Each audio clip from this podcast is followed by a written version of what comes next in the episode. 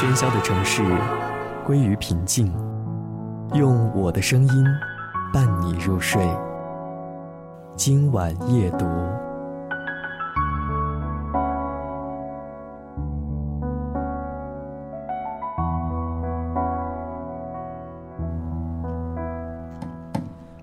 欢迎收听今晚夜读。今晚的声音当中，我们和大家来说一说，也许此刻你正在刷着的朋友圈。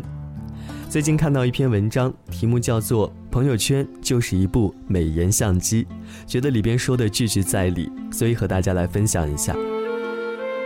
当你不再习惯睡前翻开一本书去看里面的文字，那就闭上眼睛，张开耳朵，我说，你听，今晚夜读，用我的声音。陪你入睡，欢迎关注番茄园微信公众平台 t o m a t o 三零零零。在朋友圈里，他是一个温文尔雅的人，也是一个充满爱心和正能量的人。他时常会发一些心灵鸡汤式的文字，几乎对每个人所发的文字都点过赞。他还会把自己做的菜和家人的相片放在朋友圈里，并且配上那一刻的心情。他的文字全都是阳光的味道。在这些行为之后，大家一致的认为他真是一个几乎透明、让人信赖、具有教养的人。这大概是朋友圈里每位朋友的素描。有时候看完朋友圈里的信息，就会畅想：如果能够生活在朋友圈一样的社会中，该有多好啊！有人会为了我所做的一盘青菜来点赞，也有人会为了自己发的一张相片去说自己很帅很漂亮。每个人都是那么的儒雅，充满了人文主义的感性，这是多么美好的一个圈子啊！但是后来事情发生了变化，有一天我搭他的车，车子在拥堵的马路上，有辆车在他前面变道，他突然大骂起来，嘴里蹦出了“缺德”“垃圾”等这样的字眼。这些字眼加上他声色俱厉的神态，根本就不是我想象中的他，那个大家公认的有儒雅标签的他。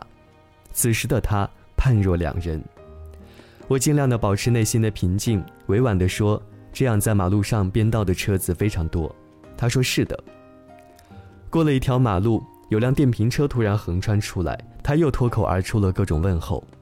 这下我震惊了，于是我一路上保持沉默。并且努力把朋友圈里的他和车子里的他拼接起来，但是怎么也拼不好，这导致我下车和他告别时脸上全是尴尬，而他却像没事人一样。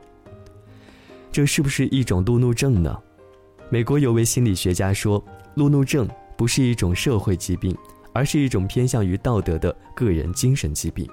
这位心理学家认为，路怒症其实是操守和道德的短时示范。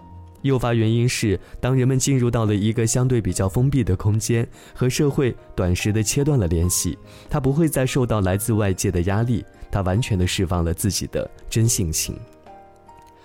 而在朋友圈里不一样，朋友圈就是把现实的圈子搬到了网上，而且朋友圈里还有一种类似于美颜相机的功能，它会美化一个人，美化工具就是点赞文化。加上网络为每个人提供了隐藏内心的空间，导致朋友圈里每一个人都是一副高大上的形象。而事实上，朋友圈里有俗人，有好人，也有坏人。毕竟有人的地方就有江湖，有了朋友圈，难免就有了面具，有了伪装，有了藏在皮袄下的部分。朋友圈里看人，还真的不是一件非常靠谱的事情。古人曾说：“官人要有七年期。”现实生活中的你言我语、你来我往，经历一件件小事，有过不少的交集，我想才会真正的去了解他是一个怎样的人。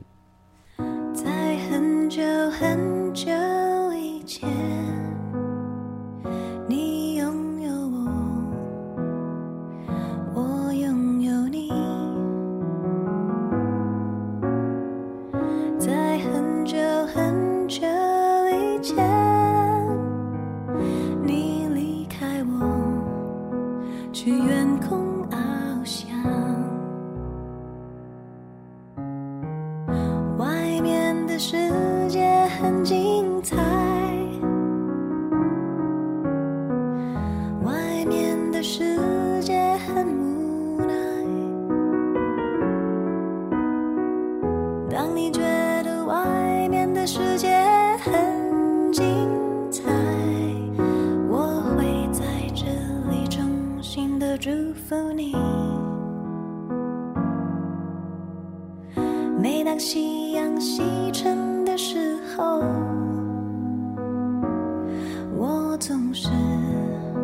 在这里盼望你。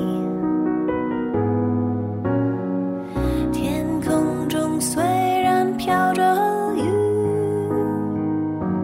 我依然等待你的归期。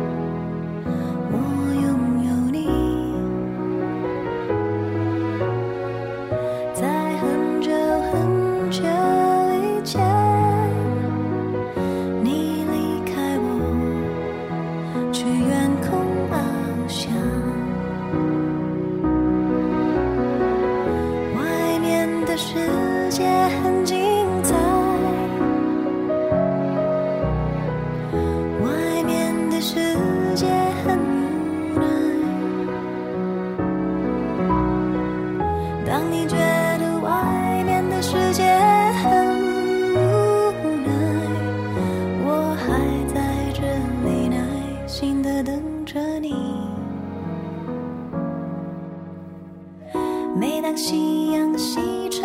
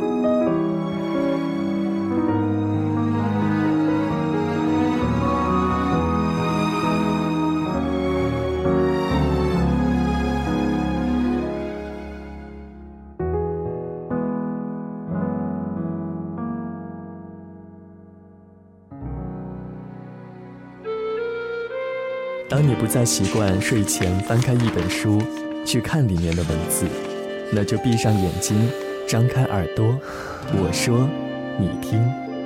今晚夜读，用我的声音陪你入睡。